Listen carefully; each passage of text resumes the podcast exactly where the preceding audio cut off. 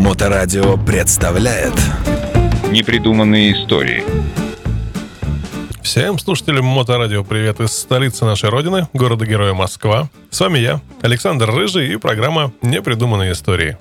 А наша сегодняшняя история начинается в далеком 1882 году. Предприятие, которое основали два дядьки, Бертольд Вейс и Манфред Вейс, не имело ни малейшего отношения не только к мотоциклу, но и вообще к транспортной технике. Называлось оно в то время весьма скромно. Первый венгерский консервный завод. А одним из основных видов продукции были внезапно патронные гильзы. Спрос на них в тогдашней Австро-Венгрии был весьма устойчив, и владельцы, расширяя производство, через 10 лет после открытия завода перевели его из центра Будапешта в малонаселенный поселок Чепель, который находился на северной конечности одноименного островка посреди полноводного Дуная. На рубеже прошедших столетий предприятие уже освоило литье черных и цветных металлов, выпуск труб, проката, эмалированной посуды, столовых приборов, замков, винтов и тому подобных изделий. Все это не считая военных заказов. Появилось свое проектное бюро, лаборатории для физического и химического анализов. Ну а в годы Первой мировой войны завод еще больше разросся, получив новое название – АО «Манфред Вейс» сталелитейный и металлургический комбинат. После окончания войны вместо патронов и боеприпасов пришлось налаживать выпуск более мирной продукции. Плугов, котлов, чугунных радиаторов, мелких сельскохозяйственных орудий – и мировой экономический кризис послужил толчком к еще большему расширению номенклатуры продукции. В промышленной программе предприятия появились электрические и газовые плиты, холодильники и пылесосы, швейные машины. Ну а следующим шагом в укреплении позиций комбината был поворот к широкому освоению транспортной и военной техники. Из ворот стали выходить танки, самолеты, тракторы, автомобили, велосипеды, мотоциклы. Поскольку комбинат представлял собой огромный конгломерат из нескольких предприятий, первоначально разработка мотоциклов велась на заводе авиационных двигателей «Юпитер», ну и, естественно, на велосипедном заводе, а отдельное мотоциклетное производство появилось гораздо позже.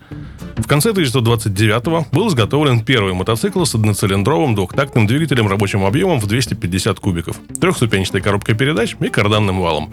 Эта конструкция оказалась практически точной копией одной из моделей BMW, и баварцы тут же возбудили судебный процесс против Фейса. Последний, построив всего 6 экземпляров, был вынужден отказаться от дальнейшего производства этой удачной, в общем-то, машины. Следующий год ушел на изучение спроса на двухколесную технику и подготовку ее производства. В условиях экономического кризиса успехом могла пользоваться дешевая легкая машина с простым моторчиком малой кубатуры. Такого рода техника в Венгрии была редкостью, поэтому специалисты решили остановить свой выбор именно на ней. К тому же основой мопеда вполне могла стать велосипедная ходовая часть, а уж велосипедов в 1930 году завод изготовил ни много ни мало, а 33 746 штук.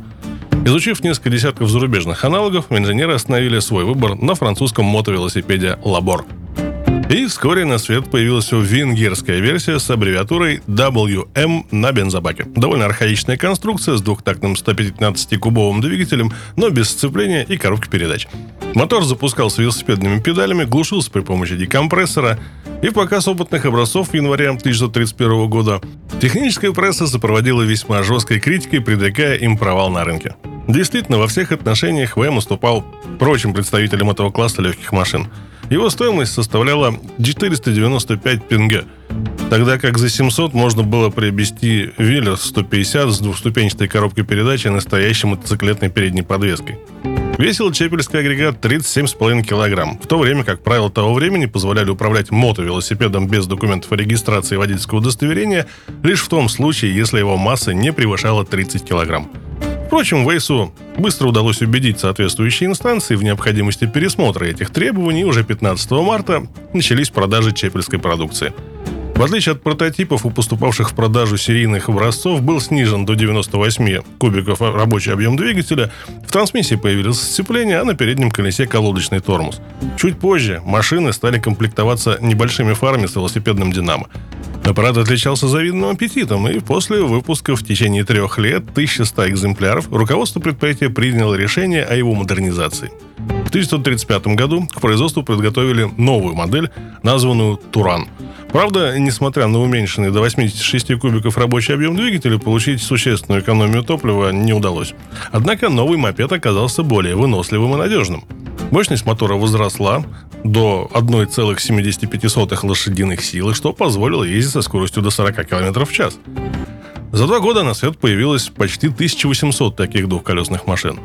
Во второй половине 1936-го талантливый инженер Шандер Терплан подготовил к производству очень интересную машину – настоящий легкий мотоцикл. Его рама уже не повторяла велосипедную, а была разработана специально под двухтактный двигатель. Низкорасположенное седло позволило более выгодно разместить центр тяжести, а в качестве передней подвески была выбрана параллелограммная вилка. Мотор при рабочем объеме 128 кубиков развивал мощность в 3 лошади и, расходуя 2,5 литра топлива на сотню, позволял двигаться со скоростями до 65 км в час. Терплан впервые в Венгрии применил поршень с плоским днищем, а цилиндр и его головка были изготовлены из алюминиевого сплава. В цилиндр заливалась чугунная гильза. Машина избавилась от велосипедных педалей, получив кикстартер и двухступенчатую коробку передач.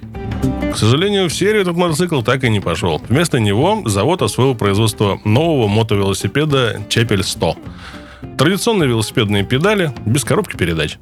Конструкторские разработки его возглавлял все тот же Терплан. Он кардинально изменил систему продувки цилиндра, использовал плоский поршень, алюминиевую головку цилиндра.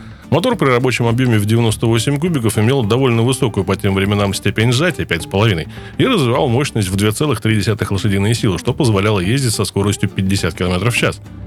До конца 1939-го в продажу поступило 2600 таких мопедов, пользовавшихся заслуженной популярностью у населения. Налажены были и сервисная служба, и производство запасных частей. В те годы в Венгрии были очень популярны соревнования на мопедах и легких мотоциклах. На одной из таких гонок будущий конструктор чепельских мотоциклов Эндрю Вик установил на Чепель 100 своеобразный рекорд скорости – 58,2 км в час.